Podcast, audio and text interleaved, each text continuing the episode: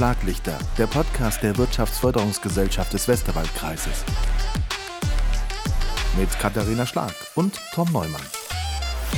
Schlaglichter, eine neue Folge. Liebe Katharina, wir sind ein, zwei Tage zu spät, weil irgendwie sind momentan so ganz viele Menschen krank und hm. auch die, die am Tisch sitzen, hatten so ein bisschen einen kleinen Durchhänger, aber jetzt sind wir alle wieder fit, oder? Ja, zumindest bei so 85, 90 Prozent haben wir wieder. Thomas Paul ist heute bei uns. Thomas, wie sieht es bei dir aus? Wie ja, viel Prozent? Guten Tag. Ja, 85 ist wahrscheinlich realistisch. Ob die Quote bleibt. Das klingt schon mal ganz gut.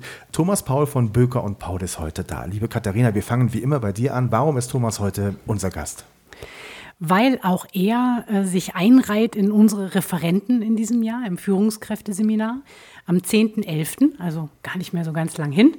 Da erzählt Thomas uns ein bisschen was ähm, über das Thema Vermögensmanagement unter anderem und wo so die fließenden Grenzen zwischen Unternehmenspersönlichkeit und Privatperson liegen und wann man das verbindet oder sinnvollerweise auch manchmal trennt. Äh, und da hat er ein paar sehr spannende Impulse für uns dabei. Und deshalb äh, fangen wir heute mal ein bisschen an, uns daran zu tasten und gucken mal, worauf man sich dann äh, am 10.11. freuen kann, aber auch generell, was äh, Böker und Paul macht und wie dieses Unternehmen andere Unternehmen auf ihrem Weg begleitet. Das klingt sehr, sehr spannend. Ich werde heute, werd heute sehr gut zuhören, Thomas. Das kann ich ja. dir jetzt schon mal verraten. Die Gäste bringen immer ein kleines Zitat mit. Du hast auch eins dabei. Ja, sehr gerne. Und zwar ist das ein Leitspruch unseres Unternehmens. Und das lautet dann wie folgt: Es gibt keinen Besitz, der Nachlässigkeit vertrüge. Das ist ein Zitat von Thomas Mann, der nicht nur Literatur-Nobelpreisträger war und ist, sondern halt auch Lübecker Kaufmannssohn. Und aus dieser Erfahrung heraus gibt es dann auch einfach Parallelen, die wir für uns dann als Leitspruch genommen haben. Das heißt, euch begegnet das auch tatsächlich im Alltag und das ist auch was, wo ihr sagt, das ist etwas daran, können wir uns orientieren? Ja, absolut. Also in, dem, in der Aussage stecken ja zwei Aussagen genau genommen drin. Also auf der einen Seite die Tatsache, dass es halt quasi auch Einzelteile gibt, die man dann wertschätzen muss, aber das große Ganze halt nicht aus dem Blick verlieren darf. Und das beschreibt, denke ich, sehr deutlich das, was wir machen und uns auch von anderen Marktteilnehmern unterscheidet. Mhm. Katharina, was sagst du zu dem Zitat? Es ist mal wieder ein neues. Mhm. das hatten wir tatsächlich noch nicht und auch Thomas Mann, glaube ich, hatten wir noch nicht. Ich meine auch noch nicht, nein. Nee. Ähm, aber ja, also ich finde es tatsächlich insofern sehr schön, weil es einen daran erinnert, dass man mit Besitz und Eigentum einfach auch immer eine Aufgabe hat. Mhm. Na, also es ist eben nicht so, ich habe das einmal und dann kann ich mich entspannt zurücklehnen und brauche nichts mehr zu tun, sondern es ist eben immer die Frage, wie geht es weiter, wie kann ich das auch erhalten, wie kann ich das weiterentwickeln. Ähm, man sagt ja auch so schön, Eigentum verpflichtet. Mhm. Und genau in die Richtung äh, geht es für mich. Und ich weiß ja schon so ein bisschen, äh, was Böker und Paul macht und finde es einfach auch äh, für die Arbeitsweise einfach sehr treffend beschrieben. Mhm. Thomas, was macht Böker und Paul? Wir sind ein Beratungsunternehmen. Wir betreuen mittelständische Unternehmerfamilien mit Blick auf ihre Finanzthemen. Und das sind auf der einen Seite Themen auf der Unternehmensebene und auf der anderen Seite auf der privaten Ebene und insbesondere auch die Wechselwirkung zwischen den beiden Ebenen. Mhm. Und das ist, glaube ich, ein wesentlicher Unterschied zu anderen Beratern im Markt. Wie lange macht ihr das schon? Wir machen das jetzt in dieser Form als Böker und Paul seit gut 13 Jahren, aber genau genommen schon seit rund 20 Jahren. Mhm. Das heißt, ihr habt natürlich Berufserfahrung mitgebracht, bevor ihr dann ja, genau. Böker und Paul gegründet habt. Und trotzdem, lass mich äh, kritisch sagen, das ist doch immer schon auch noch ein Risiko zu sagen, wir finden, dass wir so gut beraten, wir machen das jetzt selbstständig. Weil es gibt ja so viele, die das da draußen am Markt machen. Ja. Und wir wissen, manche machen es gut, manche machen es weniger gut. Äh, war es ein Risiko zu sagen, wir gehen diesen Weg damals unternehmerisch oder wart ihr total davon überzeugt, dass das, was ihr macht, anderen helfen wird? Nee, überzeugt nochmal schon, keine Frage. Wir haben das auch mit Herzblut vom ersten Tag an gemacht, aber wir haben uns 2010 gegründet. Das war damals kurz nach der Finanzkrise, wo durchaus auch in unserer Branche und auch in der Wirtschaft im Allgemeinen natürlich einige Verwerfungen waren. Und heute im Nachhinein hat man das schon alles vergessen, aber wenn ich mich so zurückerinnere, ja, das war schon nicht ohne Risiko, klar. Aber umso mehr, glaube ich, sind wir dann auch ein guter Betreuer, Berater für den Kunden. Denn der spricht der Unternehmer halt mit dem Unternehmer. Und ich denke, wir wissen, wovon ein Unternehmer dann auch spricht. Mhm. Es wäre auch das erste Mal, dass wir eine Gründung ohne Risiko ja. gehabt hätten. Also von daher. Hast du den gleichen Gedanken gehabt wie ich, Katharina? Ich denke das ganz oft bei Beratungsunternehmen oder bei Beratern. Ähm, ich fände den Job unfassbar schwierig, sich auf diesem Markt da draußen durchzusetzen, der aus meiner Sicht so breit aufgestellt besetzt ist. Wie siehst du das? Ja, natürlich ist es eine Herausforderung, ähm, weil es natürlich ein recht dicht besiedelter Markt ist. Auf der anderen Seite, das stellen wir auch immer wieder fest und sagen das ja auch immer wieder, Beratung ist hochindividuell. Und von daher finde ich persönlich es sogar sehr gut, dass der Markt entsprechend viel Auswahl bildet, äh, mhm. bietet, weil jeder Berater ein bisschen anderen Ansatz hat, nochmal einen etwas anderen Blick auf die Dinge mitbringt. Und das Wichtigste bei der Beratung ist einfach das Thema Vertrauen. Und da ähm, spielt natürlich der Nasenfaktor eine Rolle. Ne? Das eine ist immer die fachliche Seite, gar keine Frage. Ähm, aber ob jemand für mich als Berater funktioniert oder nicht, hat ganz viel mit der Persönlichkeit, dem Charakter und eben auch der Vertrauenswürdigkeit zu tun. Und die ist sehr, sehr individuell und persönlich. Wie ist das bei dir, Thomas, in, wenn so ein Beratungsgespräch beginnt, wenn so ein neuer Kunde mhm. dann quasi kommt, egal ob das vor zehn Jahren oder heute war mhm. oder ist, ähm, spürst du da Skepsis oder sind das, weil die ja beraten werden wollen, Menschen, die dem Ganzen sehr offen gegenübertreten? Also hast du manchmal das Gefühl, du musst erst überzeugen oder hast du das Gefühl, die wissen schon genau, was sie bei uns bekommen? Also da gibt es sicherlich beide Fälle und vielleicht auch noch Abweichungen davon. Da gibt es auf der einen Seite die, äh, die Unternehmer, die schon Erfahrungen mit äh, Finanzen, mit finanzwirtschaftlichen Fragestellungen haben. Die können gut, die können weniger gut gewesen sein. Und da mag man auch Skepsis begegnen. Und das ist auch gut so, dass man die halt dann offen bespricht. Und dann gibt es natürlich auch Menschen, die haben da jetzt entweder keine negative Erfahrung gemacht oder sind dem ganzen Thema schon durch Empfehlungen vielleicht auch auf uns zugekommen und wissen genau, was auf sie zukommt. Hm. Wo steht Bürger und Paul heute? Ich glaube, ich habe mal eine sehr beeindruckende Zahl gelesen, was das Kapital betrifft, das ihr quasi hm. beratet, hm. betreut. Kannst du dazu was sagen? Ja, gestartet sind wir damals äh, von Scratch auf mit fünf Mitarbeitern und stehen jetzt bei knapp 30 Mitarbeitern. Und die Zahl des betreuten Vermögens hat sich auch sehr deutlich entwickelt. Das Vermögen unserer Kunden liegt jenseits der ca. 1,3 Milliarden Euro. Und ähm, damit geht eine große Verantwortung einher und dessen sind wir uns bewusst. Kann man da jede Nacht gut schlafen oder gibt es auch mal eine unruhige Phase? Also wenn man sich keine Gedanken machen würde, wäre man, glaube ich, kein guter Berater. Aber auf der anderen Seite heißt Gedanken machen nicht in, in, Unruhe verfallen, sondern halt eigentlich immer so der Lotse zu sein. Und deswegen muss ich schon sagen, ich glaube, ich hatte keine schlaflose Nacht in der Zeit, nein. Mhm. Katharina, über eine Milliarde. Das ist eine schwer greifbare Summe, oder? Definitiv, das sind schon ganz schön viele Nullen. Aber ähm, es spricht einfach auch für die Beratungsleistung, denn wenn ich die Mandate in so einer Größenordnung bekomme, dann heißt das schon, ähm, dass die Menschen, die ich beraten darf, mir auch das entsprechende Vertrauen eben entgegenbringen. Sonst kommt man nicht auf, auf so ein Vermögen, das man betreuen darf. Also das ist natürlich schon eine beeindruckende Zahl, aber es verteilt sich ja auch auf mehrere Mandanten. Ne? also das muss man ja auch immer dazu ja. sagen. Es ist ja nicht äh, der eine mit den ganzen Nullen, sondern es sind ja mehrere äh, mittelständische Unternehmerfamilien, die da dahinter stehen.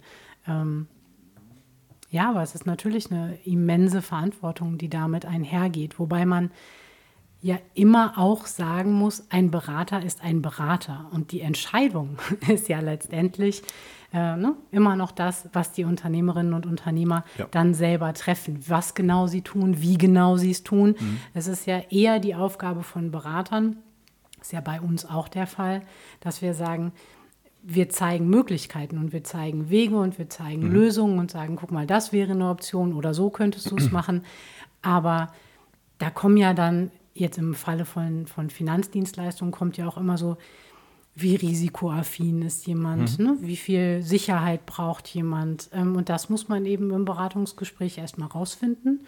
Und dann kann man entsprechend gucken, was sind jetzt die passenden Bausteine. Und diese passenden Bausteine rauszufinden, das ist ja eigentlich genau das, was der Berater als Dienstleistung macht, nachdem er verstanden hat, wo der Kunde hin möchte. Da passt ja auch nicht jede Bausteinkombination mhm. für jeden Kunden. Also das ist schon ähm, sehr individuell, was man da an Paketen zusammenbaut. Wollte ich gerade sagen, Individualität ist, glaube ich, so ein Stück weit der Schlüssel dann auch zum Erfolg, Thomas? Ja. Absolut. Also das sind Punkte, beschreibst du, Katharina, absolut richtig. Auf der einen Seite sind wir Berater, das heißt, unser Job ist es, dem Kunden die Entscheidungsgrundlagen zu liefern so, genau. dass er fundiert entscheiden kann. Also soll das mhm. verstehen Und es gilt halt vorher zu filtern, welche Informationen brauche ich, um das für ihn so kompakt darzustellen, dass er in der Lage ist, auch zu einer Entscheidung zu kommen. Und das Zweite ist halt, dass es typischerweise keine Lösung von der Stange geben kann, sondern das sind individuelle Lösungen und es gibt nicht gut oder schlecht, sondern passt oder passt nicht. Genau. Und, und es ja. gibt auch mal was, was passt und angepasst werden muss, ganz sicher auch, oder? Nahezu immer. Also mhm. Das Leben ist von Wandel geprägt, Lebenssituationen, im Unternehmen verändern sich Situationen, auch Bedürfnisse verändern sich.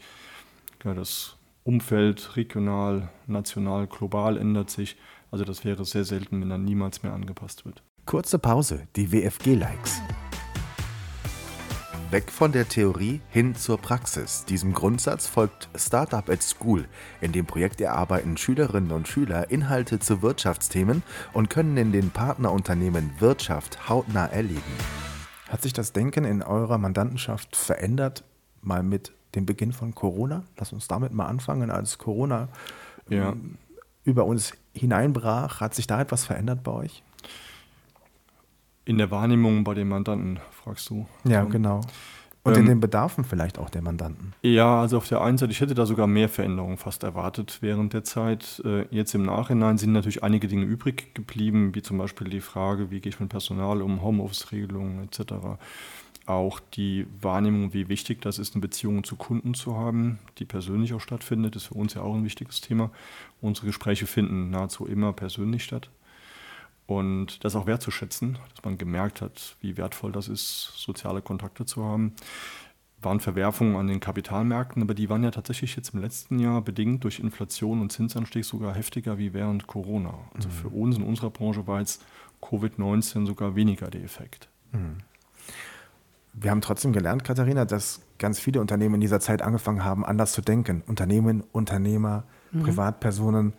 Glaubst du, dass wir diese Veränderungen mittlerweile hinter uns haben oder glaubst du, dass das immer noch Auswirkungen hat im Denken, im Handeln und vielleicht auch im Denken, wo bringe ich welche Sicherheiten an, wie mache ich das und das? Hat das noch Einfluss heute oder sagst du, die ganze Situation ist einfach so fordernd heutzutage mit allen Herausforderungen, dass dieses Denken gar nicht aufhören darf im Prinzip? Mhm. Mm, ich glaube vor allen Dingen, dass es nicht aufhören wird. Also ob es das darf oder nicht, ist eine andere äh, Frage. Aber ich glaube, dass ähm, was Corona tatsächlich nachhaltig verändert hat, ist, dass man mit dem Unvorhergesehenen rechnet. So blöd das klingt. Aber ich glaube, das ist tatsächlich was. Corona hat sehr deutlich gezeigt, dass immer wieder Dinge passieren, die wir uns nie hätten vorstellen mhm. können. Und ähm, wo wir auch immer gesagt hätten, ähm, ja, das passiert irgendwo anders, aber das passiert nicht hier. Äh, ne? ähm, das hat Corona gezeigt, dass es alles, was es gibt, auch hier geben kann, auch in Deutschland geben kann. Und ich glaube schon, dass das bestimmte Denkweisen auch auf Unternehmensebene nachhaltig verändert hat. Mhm. Ähm, Krieg in Europa hat sich auch keiner vorstellen können und auf einmal ist er da. Mhm. Ähm, und genau, also so gibt es im Moment einfach ganz, ganz viele Themen, ähm, die wir uns nie hätten vorstellen können, die wir uns auch teilweise einfach gar nicht vorstellen können wollen, mhm. die aber passieren. Mhm. Und ich glaube, dass dieses, die passieren aber, die Denkweise der Unternehmerinnen und Unternehmern mhm. und auch die Organisationsstrukturen in bestimmten Teilen schon beeinflusst hat und dass das auch bleiben wird. Das glaube ich schon. Thomas, wie denkst du darüber? Also im Grundsatz teile ich die Aussagen äh, von dir, Katharina. Dieses quasi Undenkbare denkbar machen, das ist wahrscheinlich die Herausforderung und die ist auch wirklich sehr, sehr groß, weil das ist ja genau der Widerspruch in sich, das Undenkbare zu denken. Und äh, das ist ein Job, den wir auch tatsächlich ja immer wieder haben, sozusagen zu modellieren, zu simulieren, um ein Gefühl dafür zu entwickeln. Denn ich würde äh, schon behaupten können, dass nahezu jeder Mandant mit Finanzfragen bestimmte Einschätzungen hat und erwartet bestimmte Auswirkungen, ist überrascht, wie wenig Bedeutung vielleicht dieses Thema hat, aber wie viel mehr Bedeutung andere Themen haben. Mhm. Ein Beispiel machen. Also wir erleben immer wieder, dass das Thema Inflation äh, über Jahre, Jahrzehnte deutlich unterschätzt wurde mit der Langfristwirkung. Jetzt ja. haben wir es mal gemerkt, wenn es ganz kurzfristig heftig ist. Mhm. Aber es bleibt ja dabei, auch eine Inflation von zwei bis drei Prozent jedes Jahr hat enorme Auswirkungen auf die Ruhestandsversorgung. Klar einmalig 10 ist optisch bedeutsam, aber ist langfristig gar nicht so entscheidend. Jedes Jahr zwei bis drei Prozent ist langfristig viel bedeutsamer. Mhm. Und das halt zu simulieren, um halt quasi dem Gegenüber die Chance zu geben, halt seine Entscheidungsgrundlagen zu festigen, das ist halt der Job, ja. Mhm. Mit welchen Fragestellungen, Wünschen, Anforderungen kommen Mandanten zu euch? Hol uns mal so ein bisschen mit in deinen Alltag, in euren Alltag. Also wir betreuen ja überwiegend mittelständische Unternehmer aus der hiesigen Region. Und das, was die Unternehmer hier auszeichnet, so habe ich das jetzt über 20 Jahre erlebt, ist eine enorme Verbundenheit mit ihrem Unternehmen, mit ihren Kunden, mit ihren Mitarbeitern. Mhm. Ähm, da ist also eine Kernfrage immer, ist mein Unternehmen stabil finanziert? Ja, ist das stabil aufgestellt? Und auf der anderen Seite ähm, stellt sich dann die Frage, ist meine Familie ausreichend abgesichert? Und da erleben wir aber tatsächlich, dass diese Frage eigentlich zu selten intensiv gestellt wird. Mhm. Das heißt, also, dass die Menschen sich gar nicht so intensiv damit beschäftigen tatsächlich? Ja, okay. Genau. Also da steht das Unternehmen an Prio 1, was ja ein tolles Statement ist für einen Unternehmer, gar keine Frage. Mhm. Aber es sollte halt auch die Fragestellung der privaten Absicherung nicht hinten anstehen. Wenigstens gleich auf sein. Wie ist da deine Beobachtung, Katharina? Ja, ich wollte gerade sagen, ich habe manchmal den Eindruck, dass es einfach so die Denkweise ist, naja, wenn es dem Unternehmen gut geht, dann ist ja, ja. irgendwie für die Familie auch gesorgt. Ja. Ne? also wenn richtig. das Unternehmen läuft, dann muss die Familie sich auch keine Sorgen machen. Aber naja, so ganz ist das eben nicht so. Und äh, da haben wir auch mit dem hm, Andreas Fromm im mhm. Seminar schon mal ganz kurz angerissen. Der hatte ähm, den Schwerpunkt etwas anders gelegt. Aber da haben wir uns zum Beispiel so über die Schnittmenge ähm, Erbschaftsrecht und Gesellschaftsrecht äh, unterhalten. Ne? Und was passiert ja. mit einem Gesellschaftervertrag im Todesfall und wie ähm, sind da manchmal Dinge formuliert, über die man sich vorher gar keine Gedanken macht. Also sein schönes Beispiel war, wenn ich im Gesellschaftervertrag drinstehen habe, dass die, die Funktion des Gesellschafters mit Versterben der Person erlischt. Mhm. Ja?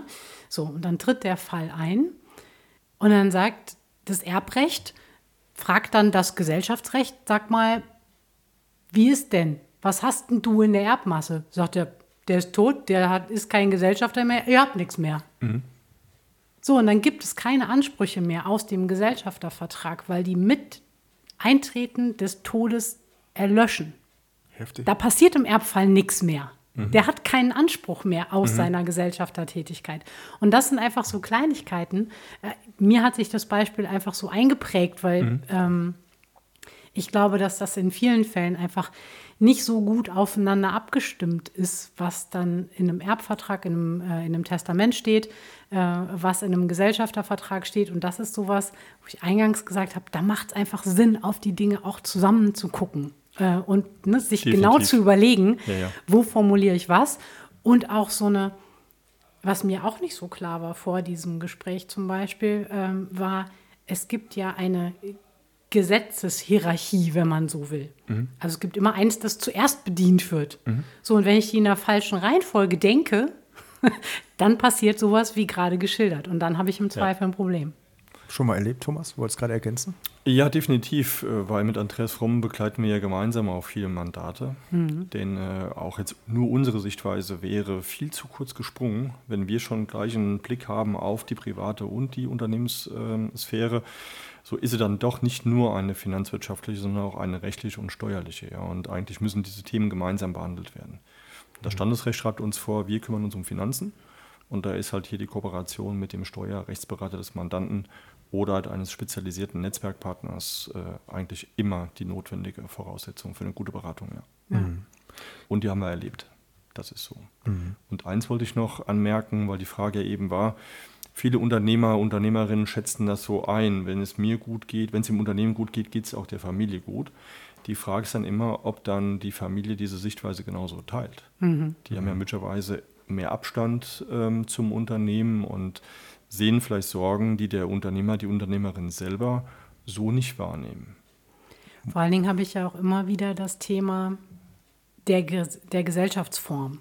Ne? Also mhm. ich habe ja, ich hänge ja teilweise auch als Geschäftsführer mit der privaten Haftung drin. Absolut, ja. So, und dann ist die Frage, was passiert denn im Fall des Falles mit meinem gesamten Privatvermögen? Ja. So, und da, da ist dann, da kommen dann solche Konstellationen, wo man einfach auch mal überlegen muss, auf wen läuft denn das Haus, auf wen läuft das Auto, ne? wie kann ich auch solche Dinge sinnvoll strukturieren, damit, wenn es dumm läuft, und davor ist kein Unternehmer gefeit, was passiert mit dem restlichen Vermögen, mhm. was noch da ist und wie kann ich das Privatvermögen, das zur familiären Absicherung gedacht ist, schützen, mhm. damit es nicht vom Unternehmen verschlungen wird im Zweifelsfall. Thomas, bedeutet das in deinem Alltag, dass man manchmal auch unschöne Wahrheiten aussprechen muss, um Augen zu öffnen? Das gehört sicherlich auch mit dazu. Ja. Der erste Schritt ist ja eine Sachverhaltsklärung. Also mhm. über Unterlagen, über Informationen vom Mandanten halt den Sachverhalt zu verstehen. Und da kommen manchmal unschöne Situationen zutage. Wie viele Sicherheiten wurden denn gestellt? Wie viele Bürgschaften wurden unterschrieben? Mhm. Sind die jetzt additiv zu sehen oder hat die eine die andere ersetzt? Und dann kann das auch schnell sein, dass die Rechtsform zwar einen guten Schutz bietet, aber durch Verträge, durch Sicherheitenverträge eigentlich ausgehöhlt wurde und dass man diesen Sachverhalt erstmal klärt. Und da muss man klar wissen, wo die Familie eigentlich hin möchte, wo der Unternehmer, die Unternehmerin hin möchte. Und dann kann es ja auch passieren, wenn man sagt, das Ziel ist mit den gegebenen Mitteln auch nicht erreichbar. Kurze Pause, die WFG Good News. Ananas- und Kakteenblätter können zu Leder verarbeitet werden. Das Material ist weich, atmungsaktiv und sieht edel aus. Perfekt für Schuhe und Handtaschen. Das Beste daran, die Blätter sind ein natürliches Produkt, werden von Abfall zu wertvollem Rohstoff und verschaffen den Landwirten eine zusätzliche Einnahmequelle. Du hast mich eben überrascht mit einer Aussage. Du hast äh, gesagt, so in der Betreuung der Kunden, dann kommt mal jemand, mhm. da geht es ums Thema Homeoffice zum Beispiel. Mhm. In, in, meiner laienhaften Wahrnehmung ist es ja eher so, hier, pass mal auf, hier ist Kapital, was machen wir jetzt damit? Aber das geht ja schon sehr ins Detail, wenn Unternehmer mit dir zum Beispiel über das Thema Homeoffice sprechen. Also habt ihr eine Rolle, die wirklich tief geht und die wirklich ja. beraten, nicht nur, da ist Kapital und wir machen jetzt was da draus oder was damit, sondern das geht schon sehr ins Detail, oder? Ja, durchaus. Das muss nicht so sein, aber am Ende des Tages, äh, das Stichwort fiel ja auch schon eben, ist das eine Vertrauensgeschichte. Wenn ich jemandem vertraue, rede ich mit dem auch möglicherweise über eine ganze Reihe von Themen. Und ähm, wenn bei uns das Vertrauen gemeinsam entstanden ist, und das ist der Beginn von allem, dann betreuen wir Mandanten sicherlich in ganz viele Fragestellungen, die auch rein über das Thema Finanzen hinausgehen. Mhm. Vertrauen, unfassbar wichtig, ne? wenn es um ja. Geld geht, wenn es überhaupt um Zusammenarbeit geht. Ne? Nicht nur bei Geld, generell, wenn es um Zusammenarbeit und ernst gemeinte und gelebte Kooperation geht, das funktioniert ohne Vertrauen einfach nicht. Mhm. Hat sich eure Arbeit signifikant verändert, würdest du sagen? Oder ist das, was gerade passiert, sind das Ausschläge in die eine und die andere Richtung, aber im Grunde geht ihr weiterhin den gleichen Weg, natürlich immer mit dem Anpassen der Dinge mhm. so an das, was gerade so los ist. Aber hat sich viel verändert oder? Ja, definitiv. Also wir sind mal gestartet als reiner Vermögensmanager und sind heute sicherlich mehr äh, Richtung Family Office unterwegs, auch so ein schillernder Begriff, aber der meint eigentlich, dass man über die Finanzfragen hinaus eigentlich Ansprechpartner ist für vieles, was auch in der Familie eine Rolle spielt. Und äh, das bedeutet halt, dass man sehr enge Beziehungen zu den Mandanten ja pflegt, was wiederum bedeutet, wir können nur eine bestimmte Anzahl von Mandanten betreuen, sonst wäre das nicht mehr möglich. Und gleichzeitig ist aber in den letzten 10, 15 Jahren auch der Anspruch, in die Tiefe zu arbeiten, definitiv gewachsen. Also wir brauchen auf der einen Seite gut ausgebildete Mitarbeiter, die gerne auch im Detail arbeiten. Da haben wir den Schwenk wieder zum Zitat von Thomas Mann. Und auf der anderen Seite erwartet der Kunde auch zu Recht, guckt da bitte auch genau im Detail hin. Und nicht nur die große Linie bearbeiten, sondern lasst mich auch bei den Kleinigkeiten nicht alleine. Hm. Ein Stichwort ist mir noch in den Sinn gekommen, das Thema Geduld. Sind mhm. Mandanten immer geduldig? Wissen Sie, dass manche Dinge lange brauchen oder? Sind wir als Berater immer geduldig, ist ja auch eine Frage, ja. ähm, ja, muss man auch, glaube ich, den, den, richtigen Weg finden. Es gibt immer Phasen der Beratung, da braucht man Geduld von beiden Seiten. Die Dinge müssen dann auch mal, man sagt ja so schön, so eine Nacht drüber schlafen. Das sind auch vielleicht mal drei oder fünf Nächte. Und dann gibt es aber auch Momente, da muss man durchaus mal aufs Gaspedal drücken, weil mhm. vielleicht die Situation in der Familie gerade geeignet ist, Entscheidungen herbeizuführen und ähm, oder weil das Marktumfeld dafür da ist und das auszubalancieren, wann ist der richtige Zeitpunkt auf die Bremse zu treten und wann ist der richtige Zeitpunkt aufs Gaspedal zu treten, ist auch der Job eines Beraters, ja. Und das ist äh, dann in der Beratung so, dass man das ja versucht, komplett emotionslos zu machen. Und liebe Katharina, ich glaube, das ist ganz wichtig, oder? Dass man zumindest irgendwie einen Part hat bei der ganzen Geschichte, der versucht, das emotionslos zu sehen, weil man selbst ist ja, wie gesagt, Geduld ist so eine Sache, ne? Wie sehe ich es emotional und so.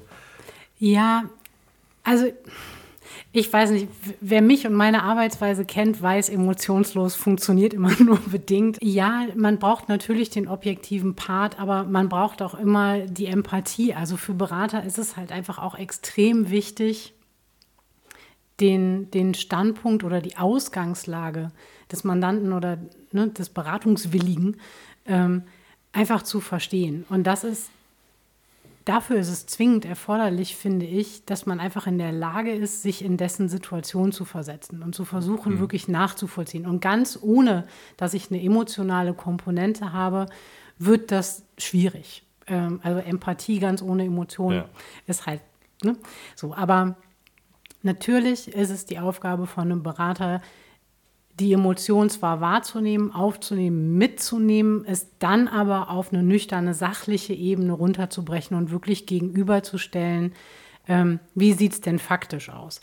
Dass auch im Bereich der Finanzen Entscheidungen fast nie unemotional getroffen werden. Das ist auch so. Wir Menschen sind emotionale Wesen und ein gewisser Prozentsatz Emotionen ist bei jeder Entscheidung dabei. Mhm. Aber natürlich ist es ähm, gerade in verschiedenen familiären Konstellationen wichtig, dass man so eine Art Pufferzone dazwischen hat und dass man dann eben sagen kann, ne, so ich verstehe die Sichtweise, ich verstehe auch die andere Sichtweise. Ähm, das sind die Optionen, die wir grundsätzlich haben. Und ja. wenn ich ne, jetzt mal die ganzen unterschiedlichen Sichtweisen mit reinnehme, dann könnte man es so gestalten oder so gestalten. Also dann ist es eben die Aufgabe des Beraters, diese Emotionen aufzunehmen, zu bündeln und zu einem für alle Seiten sinnvollen ja. Äh, Kompromiss zu führen.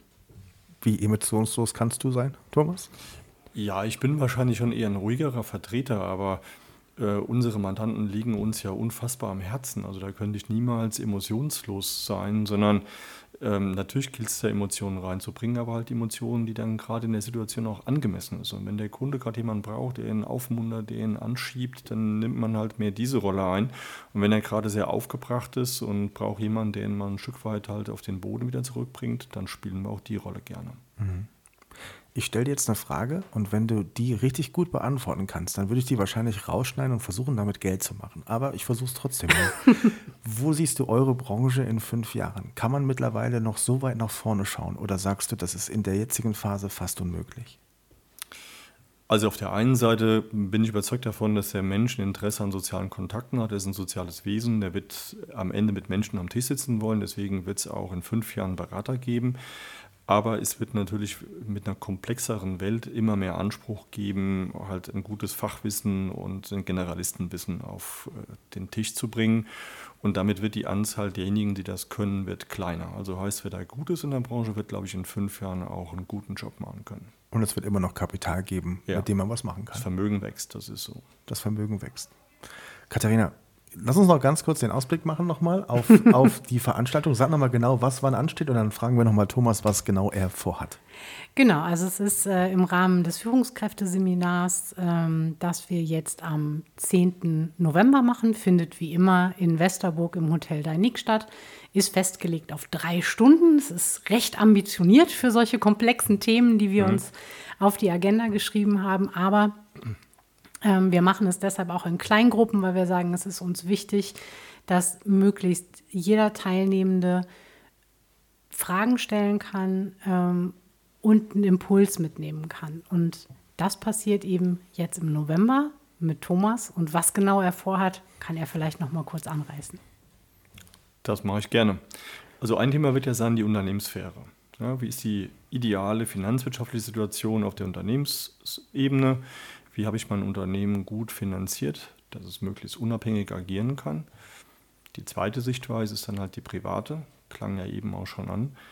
Habe ich diese Unabhängigkeit auf der privaten Seite erreicht? Ist meine Familie, bin ich ausreichend abgesichert? Was würde passieren im Notfall? Und die dritte Ebene ist die Verbindung von den beiden. Wirklich auch die Wechselwirkungen darzustellen und genau da hakt es halt häufig. Und ich möchte den Teilnehmern auf der einen Seite die Augen öffnen mit so typischen Fragestellungen und Problemsituationen, die wir aus dem Beratungsalltag immer wieder erleben und damit auch so ein Stück weit so einen kleinen idealtypischen Baukasten an die Hand geben, aber ihnen auch einen Ausblick geben, wie man das Ganze individuell und professionell organisieren kann, dass man wirklich so eine Art Navigationssystem, einen Geschäftsplan, einen Finanzplan auf der Unternehmens- und der privaten Ebene hat. Das klingt unfassbar interessant, genauso wie der heutige Podcast war. Danke für dieses kurzweilige Gespräch, lieber Thomas, liebe Katharina. Das hat sehr viel Spaß gemacht. Dankeschön. Danke dir. Ach so, vielen Dank. Schlaglichter, der Podcast der Wirtschaftsförderungsgesellschaft des Westerwaldkreises. Mit Katharina Schlag und Tom Neumann.